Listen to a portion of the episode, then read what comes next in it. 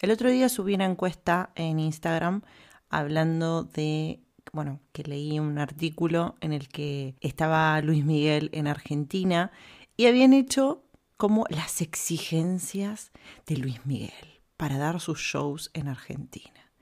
Y digo, a ver qué dice, voy a leer un poco. Y hablaba de esto de que había pedido determinadas cosas que para muchos era como, ay, qué exagerado. Es más, en la encuesta la mayoría han respondido que era exagerado lo que habían pedido. Pero yo digo, exagerado según quién, según qué, por qué. O sea, quizás para vos, pero para él no. Entonces dije, voy a hablar de las exigencias. Este es un tema que tenía pendiente hace bastante, pero yo es como que voy anotando porque tengo una bocha de ideas, o sea, de temas para hablar, pero digo, fluyo. Y les hice una encuesta y les pregunté si querían que hable de esto y ustedes dijeron que sí. Así que dijo, bueno, listo, lo hago. Muy bien. Eh, Luis Miguel, para hacer un resumen, Luis Miguel había pedido para su camarín, antes de los shows, que pongan decoración con telas suaves y que no sé qué para generar como un ambiente acogedor. Después había pedido velas con olorcitos, rosas pero sin espinas. No me acuerdo qué otra cosa más, pues no lo tengo a mano. Pero me llamó la atención y dije, bueno, a mí me interesó mucho, porque digo, wow, o sea, hace hincapié que su espacio, de alguna forma, le hace sentir mejor a la hora de dar su show o lo que sea. Entonces dije, qué bueno que Luis Miguel tenga como una conciencia, quizás no, no, es consciente de eso, pero es como que muy adentro suyo entiende o sabe que esto lo necesita para su bienestar. Obviamente, y ahora vamos a hablar, es de la realidad financiera, ¿no? Que hay muchos que quizás no podemos darnos determinados lujos, por decirlo de alguna forma, pero Luis Miguel, en el caso que está lleno de guita, bueno, tiene su, una capacidad económica para permitirse esas cosas y las aprovecha, lo cual a mi punto de vista no lo veo mal. A mi punto de vista no me parece exagerado. Todo lo contrario, para mí me gusta. Me gusta que tenga como esas cosas de su ambiente, ¿no? vamos a hablar un poco de eso, porque la cuestión de si está bien que una persona exija determinadas cosas tanto para su camarín, en este caso de Luis Miguel, o para su casa, depende de varios factores. Yo te voy a dar acá algunas consideraciones que tuve en cuenta. Primero y principal, las necesidades básicas. Vamos a hablar en, en caso de arquitectura de las casas, que seguramente vos al estar en tu espacio o en tu casa veas que hay unas necesidades básicas que vos necesitas para tu día a día. Una vivienda o una casa que proporcione necesidades básicas para que tengas una vida segura, cómoda, como por ejemplo, qué sé yo, agua potable, electricidad, calefacción, saneamiento, ¿no? Todos estos son para mí aspectos fundamentales y primordiales a la hora de mantener tu salud y tu bienestar de tu día a día. Pero también hay otra cosa, además de las necesidades básicas, que es la calidad de vida. Las expectativas sobre la calidad de vida pueden variar según la cultura. No sé dónde me estás escuchando, pero yo he visto que tengo mucho público argentino y otra parte menor, pero también de España. Entonces, las experiencias personales y las circunstancias económicas son totalmente dependientes, digamos, de cada uno. ¿sí? Las expectativas son, dependen de cada uno. Algunas personas pueden valorar, por ejemplo, qué sé yo, tener espacios muy grandes o comodidades modernas o ciertos estándares de confort como parte, digamos, de su calidad de vida. Como por ejemplo en mi caso, que yo siento que tener un buen escritorio o una buena silla para mí es primordial. Quizás para otros no y sea un gasto al pedo, pero para mí la ergonomía y el sentirme cómodo a la hora de hacer un podcast o trabajar, que estoy muchas horas trabajando, bueno, para mí es importante tener calidad de vida. Yo eso en otros episodios lo he hablado y obviamente que va a depender de cada uno. Por eso cada uno tiene sus estándares de, de, confort. No es que algo esté bien o esté mal, sino que cada cosa se va a adaptar a vos. Después, hay otra de las cuestiones que surgen a partir de estas exigencias, que es la presión social o la comparación. Y ahí ya hay un problema, ¿no? Porque muchas veces cuando las personas empezamos a sentir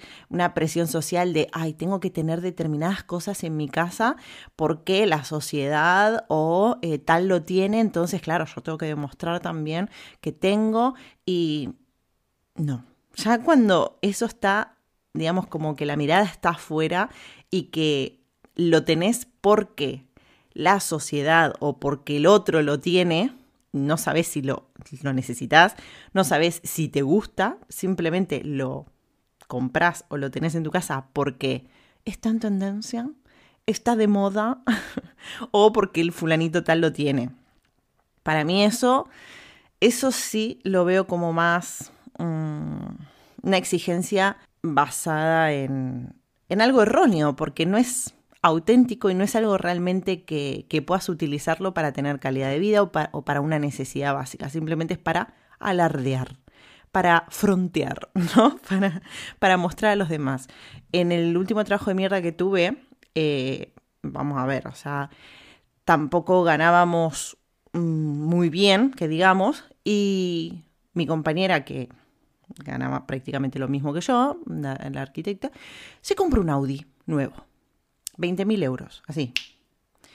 Y primero, ¿por qué te compraste un auto que no solo no se lo podía pagar? Y lo peor de todo es que este jefe se abusaba mucho de tener movilidad y eso, entonces explotaba, ¿no? De que, bueno, tenés, tenés coche, andate a tal y tal y, y, esto, y no te pagaba nada. Es decir, ni mantenimiento, ni esto, lo otro. Es decir, vos estás poniendo tú en mi caso, yo ponía mi computadora, ella ponía su Audi, cero kilómetro, precioso, ¿eh? Precioso, pero para alguien, para ir y, hacerle kilómetros y gastar las llantas y todo, para alguien que ni siquiera lo valora y te lo paga. Pero yo lo veía clarísimo. Es más, yo cuando me compré esta computadora nueva, me fui de tema, pero cuando me compré esta computadora nueva, que yo le digo mi titán, porque nunca tuve una computadora así, y yo creo que en Argentina no me la o sea, si me la compraba, que yo la tendría que haber estado pagando, no sé, por cinco años capaz. Y acá sí, con ahorro y con, con esto, pude comprármela, pero olvídate que la llevaba a trabajar. O sea, ni en pedo. Yo mi titán la voy a usar para mí.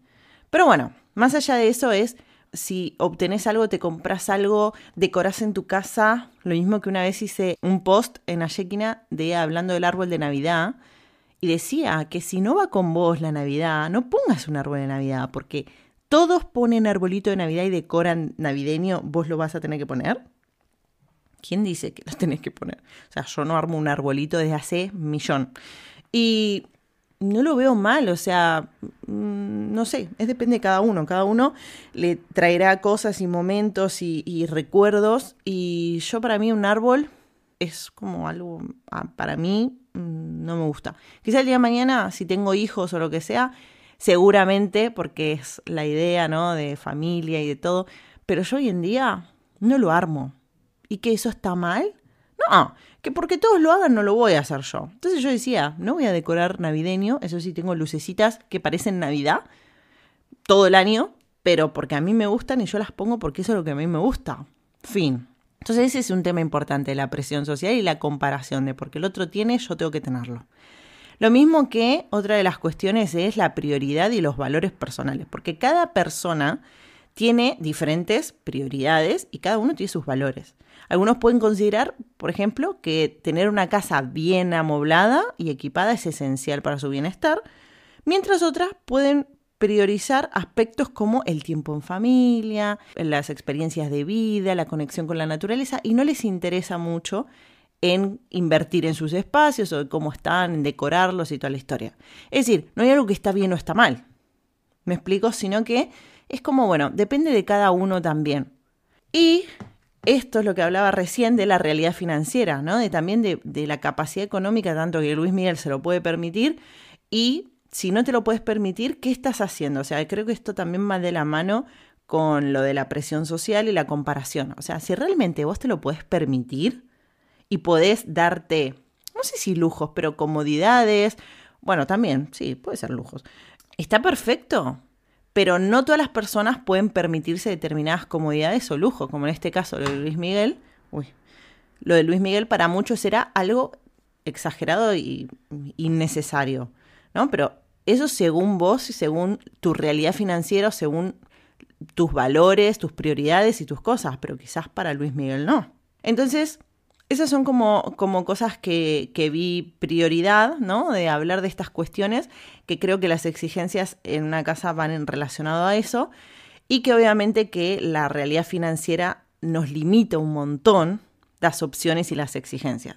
Es decir, yo realmente, si ganaría, no sé, cinco veces más de lo que gano, obviamente que, no sé, estaría en una casa en la que los muebles los elegiría yo, porque elegimos esto amoblado, y los muebles no son nuestros y a mí es algo que no me gusta, pero bueno, es la realidad mía hoy, porque sabemos que hoy en día no nos podemos permitir comprarnos muebles y eso si no sabemos dónde vamos a estar, si no sabemos qué casa vamos a comprar o a mudarnos a otro país, qué sé yo, no se sabe qué va a pasar. Entonces, digo, no me parece ahora un gasto en el que yo tenga que comprar cosas y esto y lo otro para después venderlas en caso de, no lo veo prioridad. Entonces, para mí, hay gente que puede estar de acuerdo, gente que no, pero para mí lo mejor es, me saco un peso de encima y digo, bueno, ya está, lo alquilo amoblado y cuando me voy me llevo mis cositas, principales prioridades y ya está.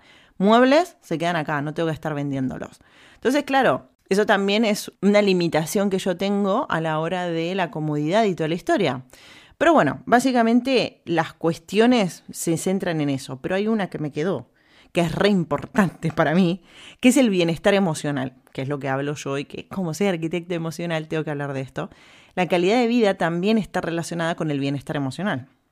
Si ciertos elementos o cosas en el hogar contribuyen positivamente a la felicidad y a la paz mental de una persona, es comprensible que lo valore.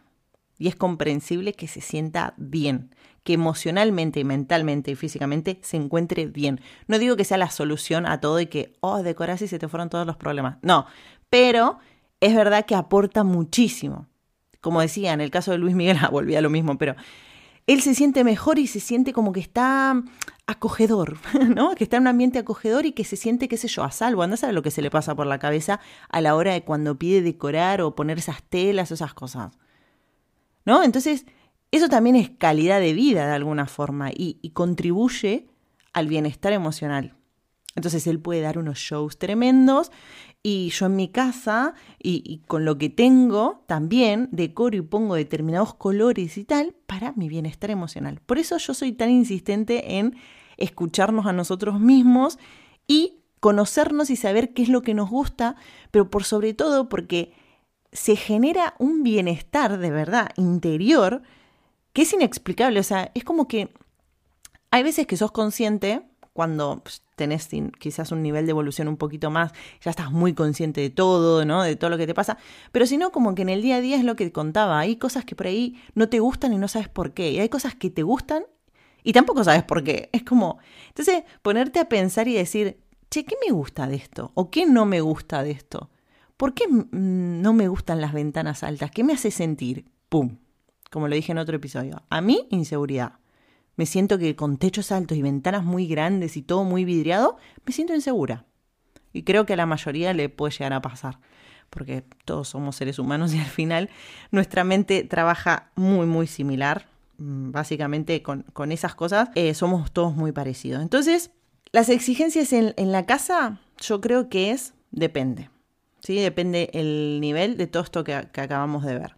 También importa mucho, aportando a, hablando de, de la cuestión del bienestar emocional, la energía personal que uno tiene, que cada uno tiene una energía personal, no es lo mismo decorar o diseñar una casa o un espacio para mí que para, no sé, vos que me estás escuchando del otro lado. No es lo mismo. Vos tenés una energía que depende tu cielo el día que naciste, ¿no? Que esto es un poco de astrología, pero también de astrología oriental, que está relacionado mucho con esto de la occidental, que es lo que conocemos como los planetas y tal. Y lo mismo, cada, en la oriental te da información que es súper valiosa también para conocerte, ¿no? En, astrología tenemos la carta astral, que es donde sabemos el sol. Ojo, yo no soy experta en, astrología ni nada de esto. Tengo mi bro, mi mejor amiga, que sí es astróloga, y, ella me da muchísima información de esto, por eso tengo algunos conocimientos, pero no te puedo decir mucho más, pero obviamente que no es lo mismo una persona que nació el mismo día que yo, porque él no es el mismo lugar en el que nació, no estaba el cielo de esa misma forma y la energía afecta de una forma u otra, depende también el horario, porque como todos sabemos estamos en constante movimiento y el universo, el planeta también, entonces todo se va moviendo y depende de esa energía del cielo, es como nosotros nos caracterizan determinadas formas. Tenemos más energía de una, no sé, más energía tierra, más energía aire, más energía fuego. Entonces, la carta natal en la astrología occidental es muchísima información que vos podés aprovechar a tu favor. ¿Podés creer que eso es mentira, verdad? Sí, claro que sí. Pero, ¿y si sí? Digo, ¿te diste la oportunidad de leer tu carta astral o tu carta natal? Que creo que es lo mismo. Porque yo te digo que hay cosas que aprendo un montón y siempre la releo porque estamos, ya te digo, cuando lees algo es como un libro para mí. O sea, como que tenés que leerlo varias veces. Una vez lo lees y te quedaron algunas cosas. Después lees otra vez y te revela otras cosas. Y es como que vas descubriendo cosas que por ahí en su momento pasaste por alto y ahora es momento de resonar con eso. Entonces es como, ay, mirá, qué información buena ahora que justo me está pasando esto. ¿No? Entonces, eso pasa con la, con la astrología occidental, con la carta astral o natal, y también pasa con la astrología oriental, que es la energía personal, que es el número Cuba en el que te da un elemento que te rige. Entonces, a partir de ahí, yo eso lo utilizo muchísimo para diseñar los espacios de una persona porque quiero saber su energía personal. Eso se da con la fecha de nacimiento. Y a partir de ahí yo puedo saber cuál es el elemento que lo rige, qué es lo que se va a sentir mejor, cómo es esa persona. Y te puedo asegurar que es así. Está buenísimo porque sabes que estos elementos y esta decoración y cómo te va a quedar tu espacio, lo vas a disfrutar realmente y vas a estar cómodo y vas a tener bienestar. Bienestar tanto para tus necesidades, para tu calidad de vida y para el bienestar emocional. Entonces, para mí es clave, lo he comprobado yo, lo he comprobado con clientes y puedo decir que esto es verdad. Si querés saber, porque es un, servicio también que ofrezco en Ashekina para saber tu energía personal, te armo como una carta astral, energía personal. Pero si te interesa, escribime porque podés saberlo y te puedo dar un montón de información a la hora de vos decorar hasta pequeñas cosas. Bueno, hablando de las exigencias, seguimos hablando de las exigencias de la casa, Pregúntate a vos misma o a vos mismo. Yo a veces que, me, me, dirijo a, femenino porque la mayoría que me escucha son femeninos, no significa que si sos hombre, oli. no, pero no, no te sientas ofendido de verdad porque siento como que a muchos hombres quizás les cuesta un poco, y no digo, eh, ¿cómo lo digo? Mm, no es general, o sea, es general, perdón, es general. Pero no todos son así, no, no te metas en la misma bolsa. Si me estás escuchando y me seguís, primero, gracias. Y segundo, Francia. No, así con eso. Segundo, que, que, a muchos hombres por ahí les cuesta un poco abrirse a esto de las energías, a esto del crecimiento quizás más personal o emocional. Y no significa que, ay, porque no sos mujer, entonces estás excluido. No, yo, bienvenido, o sea, Sergio, que lo han conocido en el episodio pasado, que, estuvo de invitado en el podcast, es súper de energías, es súper sensible, es un, chabón en el que cree en todo esto y es en general de los chabones que he conocido, es bastante especial. Entonces, si realmente sos hombre y resonás con esto que te estoy contando, bienvenido al club. y estás más que bienvenido y sentite no sé cómo podría incluirlo, pero bueno, aunque lo diga en femenino, sentiste identificado igual. Entonces, ¿cómo te sentís cómoda o cómo te sentís cómodo en tu espacio, en tu casa? ¿Qué es lo que sí te gusta? ¿Qué es lo que no te gusta? ¿no? Respondete estas preguntas, de verdad. Para el episodio y anótalo. O sea, a mí me sirve mucho escribir. Escribirlo y decir, a ver, ¿cómo me siento acá? ¿Y qué es lo que me gusta de esto y qué es lo que no me gusta? Y eso es muchísima información para conocerte aún más. Y después, otra de las cosas importantes, que si hay algo que te da incomodidad o que no te gusta, es una oportunidad para el cambio. Ojo, no significa de que, ay, no me gusta esta casa, me voy a mudar. No, o sea, no va de eso, sino de decir, ponele, ¿no? Te voy a dar un ejemplo. Me choco siempre el mueble poronga que está ahí y siempre me lo choco. Bueno, eso es una incomodidad, eso te está dando un indicio de que está mal puesto y que lo tenés que cambiar, que está en el medio de una circulación y que lo tenés que mover, que no tiene que estar ahí. Eso te va a generar un flujo de energía y a su vez vas a estar mejor porque vas a saber que no te lo vas a chocar y te vas a hacer mierda el dedo. ¿Me explico? Entonces, esas pequeñitas cosas son oportunidades de cambio. Lo mismo que cuando pasan estos síntomas que hablé, en, cuando la casa te habla y eso, que son síntomas de la casa como humedades o enfermedades, ¿no? De que se levanta el suelo, que la pintura, que pérdidas de agua o lo que sea, que ya es un poquito más heavy eso. Bueno, ¿cómo puedo conectar con eso para saber que, mira, esto es lo que está mal o esto es lo que me está diciendo, en este caso, mi casa? Bien, esto es una oportunidad para cambiar. Y hay cosas que por ahí no son, que no te puedo decir que las puedas detectar en ese mismo momento porque cuesta un poco, pero llegas a ver mm, con más claridad cuando haces un, obviamente, un estudio energético de la casa y todo, que por los estudios de Feng Shui que yo hago, ahí veo un montón de cosas, un montón de información. De verdad que cuando veo una casa digo, así está la persona, es esto, lo mismo que esta casa, este departamento estamos alquilando, este piso, exactamente igual. O sea, yo cuando lo vi dije, mm, vale, hay cosas que no están muy bien y esto me va a afectar a mí. Y dicho y hecho, o sea, dicho y hecho, no es condicionarme, sino que saber que algo me va a costar de determinada forma y eso, bueno, ¿qué hago? Esto es una oportunidad de cambio para ver. Esto es una oportunidad para tomar acción de decir, bueno, esto es lo que me está mostrando, ¿qué hago? ¿No? Y depende de vos si querés tener más, tener menos. Vieron que está como muy de moda ahora el minimalismo y que, ojo, a mí me encanta el minimalismo queda muy lindo visualmente y a su vez es como que no es que queda lindo, sino también que es un como, ay, no sé cómo explicarlo, pero mentalmente es como que te da alivio, ¿no? Porque sabes que no hay muchas cosas y es como todo súper limpio eso. A veces demasiado vacío para mi gusto, pero o sea, todo en su justa medida, es decir, ¿por qué tenés que eh, para todo menos es más? ¿De verdad para todo menos es más? Porque a mí me gusta tener cosas. Entonces, ¿Que por eso está mal? ¿Por eso me tengo que sentir culpable? Ay, no, deja ir. No, ¿por qué? O sea, no te digo todo, por eso, todo en su justa medida. Para mí, a mi punto de vista, todo es equilibrio. Creo que la clave de la vida, lo estoy descubriendo, ah, se basa, no, de verdad, porque estoy leyendo libros que, digo, claro, es que todo tiene sentido, o sea, como que leo libros no de diseño arquitecto, sino de otras cosas y encuentro el mismo mensaje todo al final es equilibrio. Todo es encontrar el equilibrio y la gestión de las cosas que nos pasan. En, otras palabras, la gestión emocional, ¿no? Y la gestión de, encontrar, de decir, bueno, no irme ni para un polo ni para otro. Entonces, ¿tengo más, tengo menos? Bueno, depende. ¿Es bueno es malo? Depende. Todo depende. Pero habría que analizarlo. Pero ya te digo, mm, mm, ojo al pijo. Ah. A ver, ¿qué cositas tengo más anotadas para decirles? Bueno, importante, un tip, un último tip. Espacios y organización. Para mí, te tengo que decir que un espacio limpio, ordenado y organizado te puede dar un equilibrio mental tremendo. Sabes que cuando tus cosas están ordenadas es porque tu mente está ordenada y organizada y limpia. O sea, todo lo que te rodea al final es como la representación de, vos mismo en tu adentro.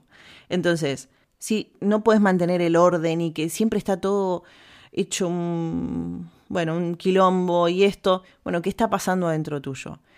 Pero a la hora de tomar acción y entender de que eso, bueno, es un, quizás un esfuercito que tengo que hacer en el día a día para que esto esté ordenado, de verdad que te puedo asegurar que te reduce el estrés y te da una tranquilidad mental increíble.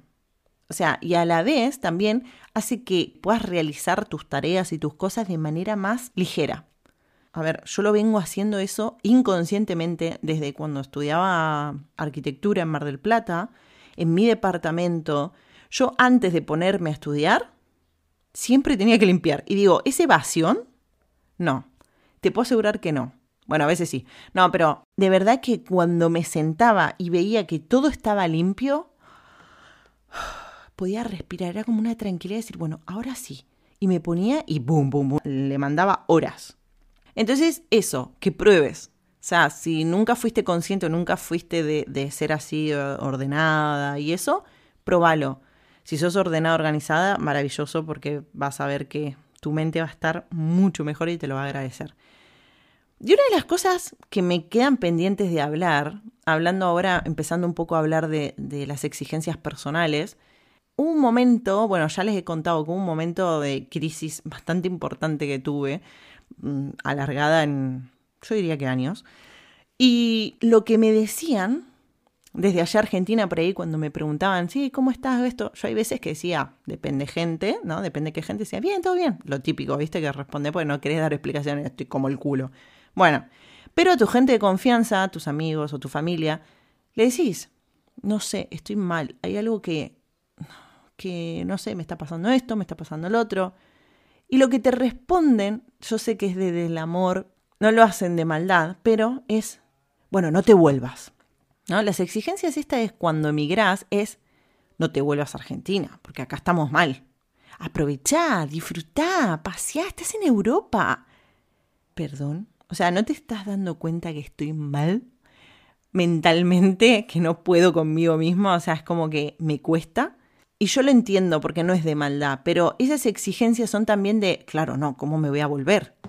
Cuando hay veces que por ahí lo único que necesitaba era un abrazo de mi familia o decir, bueno, que yo ya les digo, si fuera por mí viajaría, no sé, dos veces al año seguro para recuperarme, llenarme de energía, porque extraño a mis amigos, extraño a mi familia y necesito a veces de, de un abrazo con ellos, de una comida, un asado, de unos mates y, y ya está. ¿Me explico? Es como, no me disgusta estar acá, pero hay cosas que uno sacrifica, ¿no? A la hora de, de emigrar y deja atrás cosas que se extrañan mucho y si no las puedes llevar muy bien y no tenés mucha gestión emocional, ahí te puedes jugar en contra, ¿no? No quiero hablar igual de emigrar, pero sí es eso de las cuestiones de no te vuelvas, hacia amistades, hay un montón de gente allá, esto. es como, no, y yo me di cuenta que también me volví más exigente a la hora de buscar amistades, ¿no? Buscar, encontrar, como le quieras decir. Yo creo que lo mismo que el amor o las amistades no se buscan, se encuentran. Pero es verdad que uno desde casa y no saliendo tampoco las va a encontrar así, ¿no? Es como que, bueno, hay que hacer un esfuercito. Y por eso digo quizás el buscar. Pero, no sé, es como, yo me volví súper exigente y cada vez que conocí a alguien, ay Dios, era como, qué paja. Es para mí, hoy en día, es muy difícil hacer amistades porque soy muy exigente con eso. Me di cuenta. Pero bueno, esta es una de las exigencias. Esto de las amistades, que puede que las tengas o no. Pero ¿qué pasa cuando hay exigencias hacia uno mismo? Ahí me da un poco de bronca porque digo, voy a emprender. Y voy a ser mi propia jefa porque no quiero tener más jefes de mierda, que jefes que no me valoran, jefes que no me validan, que, me pasan por arriba, que no respetan, que si tengo que dar explicaciones, que tengo que dar más y demostrar más. Y al final, yo hoy soy mi propia jefa y soy la más conchuda conmigo misma. o sea, mal dicho, pero es así. A veces soy más exigente que estos jefes que tuve. ¿Y qué pasa con eso? ¿Qué hay detrás de esa exigencia que no me permito fallar, que no me permito equivocarme, que no, no me permito descansar, que tengo que hacer más y más y más, que no soy suficiente? Bueno, a mi punto de vista, detrás, obviamente, que se esconde un miedo tremendo, miedo a ser rechazada. Básicamente, para mí la exigencia va de la mano con eso miedo a ser rechazada. Y eso también va de la mano con, bueno, ¿por qué tengo miedo a ser rechazada? Porque no tengo autoestima, porque no me la creo, porque me siento culpable a la hora de si necesito descansar. Y cuando pasa eso, que me di cuenta de que al final cuando emprendes o cuando haces un proyecto por tu cuenta, despiadadamente somos exigentes, crueles, crueles con nosotras mismas. Y sí, hay veces que necesito descansar, pero en mi mente hay una creencia que dice, ¿estás descansando? ¿Sos vaga? Hay que hacerlo bien, si no, no lo hagas.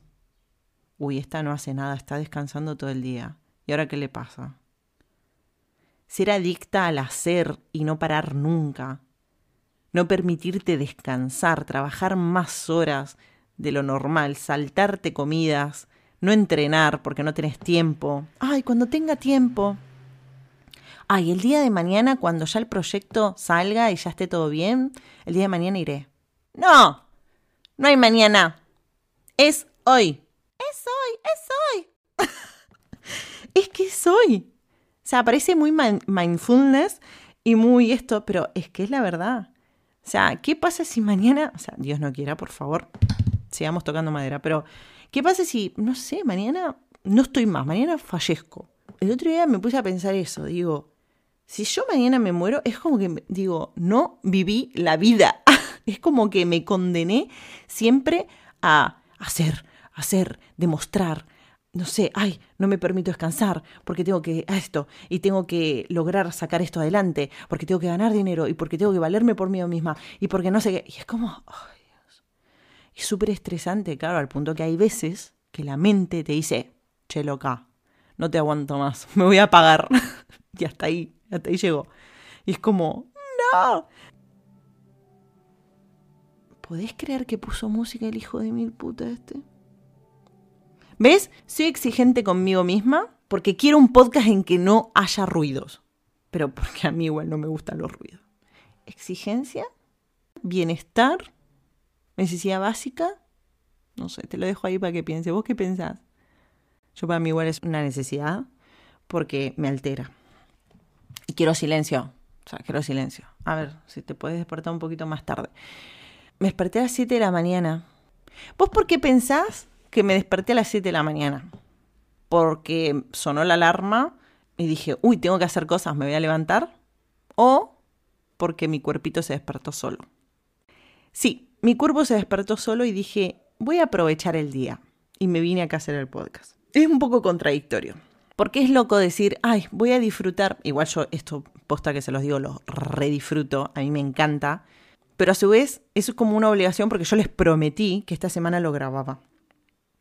Y hay veces que uno tiene que ser exigente para cumplir con determinados objetivos en determinado tiempo. Es decir, si vos no tenés objetivos y no te pones un tiempo, ahí surge la procrastinación, ¿no? El dejar estar y pasar y pasar y el tiempo pasa y al final nunca haces. Bueno, como todo digo en la vida, hay que encontrar un equilibrio entre no pasarte de exigente, pero tampoco dejarte estar. A ver, yo ahora Está bien, podría haber aprovechado a pasear a Eli. Sí. ¿Podría estar así, meditando? ¿Podría estar estirando mi espaldita que me duele? Sí. Pero quería compartir este tiempo con ustedes porque de verdad que me gusta. Entonces, yo, yo particularmente, no lo veo como una exigencia. Porque no es el tengo que grabar. Dije, ay, quiero grabar y mañana voy a grabar. Literal que dije eso.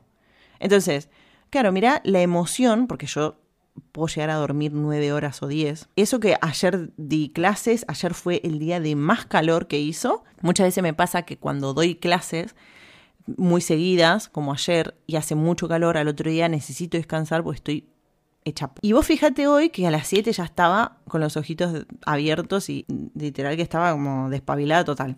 Claro, el tengo que ir a trabajar, el tengo que yo creo que es una exigencia, ¿no? De cuando uno no disfruta, lo hace como de obligación, ¿no? Obviamente. no estoy diciendo que no trabajen. Ay, estoy muriendo de calor. Pero eh, yo creo que va en esa diferencia. El tengo que genera una exigencia de mm, no tengo ganas de hacerlo en realidad, esto no lo disfruto y esto. En cambio, ponele, yo al levantarme hoy porque me dormí como a las 2 de la mañana, o sea que no dormí casi nada, 5 horas lo que sea, y estoy acá re despabilada grabando esto, porque me gusta y porque dije, ay, quiero grabarlo y voy a grabarlo, voy a aprovechar el día. Mira cómo cambia, cómo cambia la energía de uno cuando está obligado a hacer una cosa a cuando lo disfruta. Y esto del disfrute es un tema, ay Dios, cómo me cuesta. Lo he aprendido de a poco, pero no sé si te pasará lo mismo que a mí yo me sentía muy culpable a la hora de disfrutar, porque era que tendría que estar haciendo otra cosa. Si yo me estoy quejando de mi realidad, tendría que estar dando todo para salir de esto que me molesta. Entonces, no te permitas descansar. O sea, ¿cómo vas a jugar a los videojuegos? ¿Cómo vas a estar haciendo un podcast si no te da dinero? ¿Y por qué no, no haces algo realmente que te dé dinero? Y, y que, a ver, hay que comer y hay que pagar las cuentas y que no sé qué. Y ahí está el tema la exigencia en cuanto al disfrute. Yo tengo una creencia muy grande a la hora de disfrutar porque siento que si trabajo de algo no es disfrute. O sea, como que me cuesta de disfrutar para hacer un trabajo. eso no debería ser así en realidad. El disfrute no debería ser algo que conseguimos como recompensa, ¿no? El disfrute a mí, es lo que sigo trabajando en terapia, porque obviamente no es magia y del día a la mañana yo digo, ay, me di cuenta de esto, ya está, ahora voy a disfrutar mi vida y, todo está solucionado y, y no sé qué. No, pero yo soy consciente de que quiero el disfrute en mi vida, quiero que esté integrado en mi vida porque lo quiero y porque lo necesito también. Es sano el disfrute. Yo vengo de una familia en la que, digamos, no se permitían disfrutar no se permitía el descansar, el tomarte el tiempo de que si estás mal, esto. ¿Cuántas nos pasa eso? A mí también me pasa eh, que últimamente estoy teniendo muchos dolores a la hora que me viene, sobre todo el primer día y eso. Y hay veces que hasta me cuesta dar clases, me cuesta estar sentada, concentrarme y todo. Y yo creo que no es lo mismo ser mujer, que tenemos esto no es matriarcado ni nada, simplemente entender que nuestro cuerpo muchas veces, muchos días, no está como mm, a tope como estaría otros días que no está indispuesta. ¿Me explico? Indispuesta, una palabra media. Entonces, claro, como permitirnos eso, decir, bueno, a ver, hoy me vino, hoy no estoy con las fuerzas y mi cuerpo necesita hoy descansar y voy a cancelar la clase de hoy o voy a tomarme la mañana para no ir a trabajar y de última esto lo recupero y trabajo otro día, pero yo sé que mm, esta semana que voy a estar con la regla, bueno, permitirnos eso, ¿no? Permitirnos tomarnos el tiempo para nuestra salud. Creo que eso es lo más importante. Y ser honesta conmigo misma, porque es, al final el tengo que es una mentalidad de obligación y de escasez. Lo único que a mí me genera es agobio y estrés, es el tengo que. O sea, no digo que sea fácil, pero es un, creo que es un trabajo importante para empezar a hacernos y, replantearnos de, bueno, ¿qué es importante hoy, ahora? ¿Qué puedo hacer hoy para solucionar esto que no quiero en mi vida o lo que sea? Y preguntarme también, ¿estoy dando lo mejor de mí hasta donde puedo hoy? Porque esto va también con el tema del perfeccionismo, ¿no? De tengo que hacer más, pero porque tiene que estar perfecto y tengo que hacer todo perfecto, ¿no? El querer hacer todo perfecto al final, detrás se esconde la insuficiencia. El no es suficiente, no es no soy suficiente porque tengo que hacer más, porque tengo que demostrar, porque no quiero ser rechazada, pero no, no creo que sea sano. Para mí permitir que estás haciendo lo mejor que podés es suficiente. Y decirte, esto es suficiente. Yo hay veces que me digo, bueno, hoy adelanté un montón, pero otras veces, pues lo habrán escuchado a Sergio ante el, episodio anterior, decir que estoy todo el día sentada, que todo el día haciendo cosas. Y eso últimamente es como que lo estoy trabajando porque digo, no quiero estar todo el día haciendo cosas. Me doy permiso. Y muchas veces me pasa que adelanto un poquito. Me pasó el otro día que creé a Bufu. Bueno, el otro día fue hace ya como un mes o así que lo creé a Bufu, si no lo vieron vayan a Instagram, que es el buzón furioso, que es mi mente, digamos, tirando toda la mierda cuando está insegura, cuando le pasan cosas ahí negativas. Y ese día me acuerdo que lo único que hice fue crear a Bufu. Y dije, ay, no hice nada, le dije a Sergio. No hice nada, lo único que hice fue crear a Bufu, encontrar el nombre y, hacer eh, como su carita con el buzón y no sé qué, o sea, prácticamente crearlo. Y Sergio me dice, no hiciste nada. Eso es nada. Es un montón. ¿Por qué necesitamos otra persona para que nos lo diga? O sea, ay, es verdad. Es verdad. Eh, es un montón. Y en ese momento, ese día, yo estaba como que muy agobiada, muy cansada. lo que tendría que haber hecho es descansar y otro día hacía bufu. Pero bueno, al final lo creé y encima me daba con un látigo. Ah, no. Al final nosotras somos como las más crueles con nosotras. Porque es como, ¿por qué esa exigencia así? ¿No? Y si no disfruto de mi emprendimiento, soy un esclavo al final. Porque no lo voy a poder sostener en el tiempo. Y si lo sostengo y lo mantengo, la voy a pasar mal. Mi cuerpo seguramente va a empezar a mostrarme síntomas y cosas y después me pregunto, ay, ¿por qué me enfermé? ¿Por qué me pasa esto? Claro, si estás haciendo algo que no te gusta, y lo mismo de siempre, yo no digo solamente hacer lo que te gusta. Hay que hacer quizás cosas que por ahí no van con nosotros para llegar a ese objetivo. Pero de verdad, si vos te ves en 5 o 10 años, ¿cómo te ves? ¿En qué te gustaría? ¿Qué te gustaría hacer? ¿Qué te gustaría desarrollar? ¿Seguir, en el caso si sos arquitecta, seguir trabajando para alguien? ¿O es tu sueño trabajar para vos mismo o armar tu, tu estudio? ¿O ser emprendedora? ¿O quizás mm, no te gusta la arquitectura y te gusta otra cosa? Y ustedes saben que hay veces que por ahí, como todo emprendimiento, a veces va muy bien, otras veces baja, ¿no? Y es como algo muy... fluctúa mucho. ¿no? Es un sub y baja que no sabes si un día factura súper bien y al otro mes, quizás como me pasa a mí ahora, que vacaciones, que esto, que el otro, bueno, cuesta un poco más, ¿no? ¿Y qué hago? Bueno, yo en mi caso digo, voy a seguir haciendo algo que me guste, voy a potenciar mi otra pasión. Y de paso trabajo de eso, que es el baile.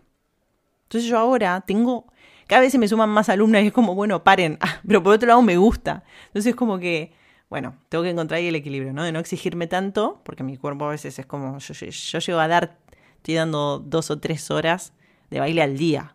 Entonces, claro, mi cuerpito está como, eh, bueno, deja de exigirme tanto. Entonces, claro, hago como un filtro. Ahora estoy viendo cómo puedo hacer para automatizar esto y no exigirme tanto a mí o a mi cuerpo, que por ahí mis rodillitas y eso está como como baja un poco porque no aguanto. Y bueno, entender que, que claro, no tengo 20 y, y, ya es otro, otro nivel. Puedo tener los conocimientos, pero no voy a poder bailar toda mi vida y voy a tener esta habilidad de, de poder moverme así mucha acrobacia de suelo y todo. Y bueno, lo acepto, me explico, es como... Y yo creo que sí se puede tener todo. Se puede trabajar de algo que te gusta. Pasa que hay que trabajar la mentalidad. Y esto es clave, esto es clave para mí. O sea, la mentalidad yo creo que es un 80-90% de todo. El otro 10 o el otro 20, como lo quiero llamar, ponerle 80-20 como para no ser tan... 80% es mentalidad, 20% es estrategia y técnica. Es decir, vos puedes saber la teoría, la técnica, puedes saber hacerlo, todo lo que quiera. Pero si no tienes una mentalidad que te acompañe a eso, olvídate, no funciona. Me di cuenta con mi proyecto, me di cuenta con baile, a la hora de que yo me la, me la empecé a creer de nuevo porque digo, no, claro, es que no estoy en forma, porque no sé qué, no estoy tal, que siempre ahí como latigándome. Y vos fíjate, ahora tengo un montón de alumnas y cada vez tengo más. Y es como, y encima las cosas que me dicen, que es como, ay, qué lindo, que pueden lograr sentirse sexys, que pueden lograr sentirse seguras, con confianza. El otro día una cumplió años y me dijo, gracias a las clases y eso salimos y, me empecé a sentir súper bien, así que no sé qué, y me agradecen y me hacen realito, no sé qué, y como, ay, qué orgullo. Es como, no solo doy clases por esto, sino porque estoy aportando algo, ¿no? Entonces digo, sí se puede, sí se puede, sí se puede. O sea, se puede trabajar de algo que te gusta y puedes ganar dinero. Se puede trabajar, disfrutar y descansar cuando lo necesites. El tema es que hay que trabajar la, mentalidad. Si vos crees que eso no se puede hacer, tenés razón. Y si crees que sí lo puedes hacer, también tenés razón. Tenés que ser compasiva con vos misma. O sea, entender que, bueno, quizás si te tomas tiempo para descansar, puede que tardes un poco más en conseguir ese objetivo como por ejemplo en la carrera, ¿no? La carrera es yo estaba como, dale, dale, ya, esto, tengo que terminar eh, a los seis años, siete años, no me puedo estirar más porque no sé qué, porque el que dirán y que eh, no, puedo, no me puede llevar tanto y que... Y esa exigencia de él terminar por un tiempo, por decir, bueno, la carrera dura seis años, no me puedo estirar más de seis, y si me estiro más de seis es como que eso es un fracaso, no, no. O sea, porque la pasás mal, porque ahí, como me pasó a mí, en el peor de los casos, desarrollar enfermedades, dolor de cabeza, eh, te surgen ahí determinadas cosas que es como, Dios, ¿a qué precio saqué un título? Por un puto papel. Que después encima no lo voy a usar. ¿Entendés? como... Lo importante es llegar. Ojo, esto es un recordatorio también para mí, porque yo no es que tengo la verdad absoluta de nada, olvídate. Pero es lo que a mí me parece lo que yo hoy trabajo en terapia, que digo, es que esto lo, tengo que seguir trabajando porque no puede ser que sea tan exigente, que siempre tenga que, hay los tiempos, de que hay que hacer esto. Es aprender a gestionar eso, aprender a que un proyecto, poner un emprendimiento, es como un bebé. el bebé no lo puedes hacer caminar con tres meses, con cinco o un año. O sí, caminan al año. Bueno, no sé. Pero, ¿me entendés a lo que voy? Que es como, todo lleva su tiempo de aprendizaje. Primero va a gatear, luego va a caminar, no, luego se va a parar, luego va a hacer sus primeros pasos, luego se va a alargar y luego va a aprender a hablar y luego va a aprender a, a comer solo y así. Entonces, claro, un proyecto, un emprendimiento es lo mismo, es exactamente lo mismo. Es un bebito que, que es tuyo y que está gestándose. Y claro, yo cuando creé mi proyecto era Venga, listo, ya está. Dos meses, ahora tiene que volar. Y esto tengo que tener clientes y no sé. Y es como, para loca. O sea, no. Y ahí es cuando pasa de que te pasas de rosca, pasa factura, te enfermas física, mentalmente, etc. Y es como, no, hermana, o sea, no es sano eso. La gestión emocional es todo. Encontrar el equilibrio en la vida para mí es clave. El disfrute no debería ser algo que conseguimos como recompensa. Eso para mí es fundamental. Y tanto si lo crees como si no lo crees, tenés razón. Voy a dejar este episodio hasta acá. Si te gustó, primero, me puedes dejar estrellitas arriba, en donde dice sin puntuar, y ahí me vas a ayudar mucho a que pueda hacerse más visible el podcast. Y si te gustó o consideras que algún otro episodio le puede llegar a gustar a alguien, a algún amigo, a alguien, compartilo. Puedes compartirlo en historias y etiquetándome arroba arquitipa en Instagram o compartírselo por privado a alguien que quizás, quizás le pueda llegar... Puedes compartírselo a alguien que quizás le pueda llegar a interesar o a servir esto que estoy contando. Así que, como digo siempre, no tengo la verdad absoluta de nada solamente comparto lo que hoy vivo, comparto mi experiencia de mm, las exigencias que surgen tanto en casa como en nosotros mismos y estoy segura de que te habrás sentido identificada con algo de esto.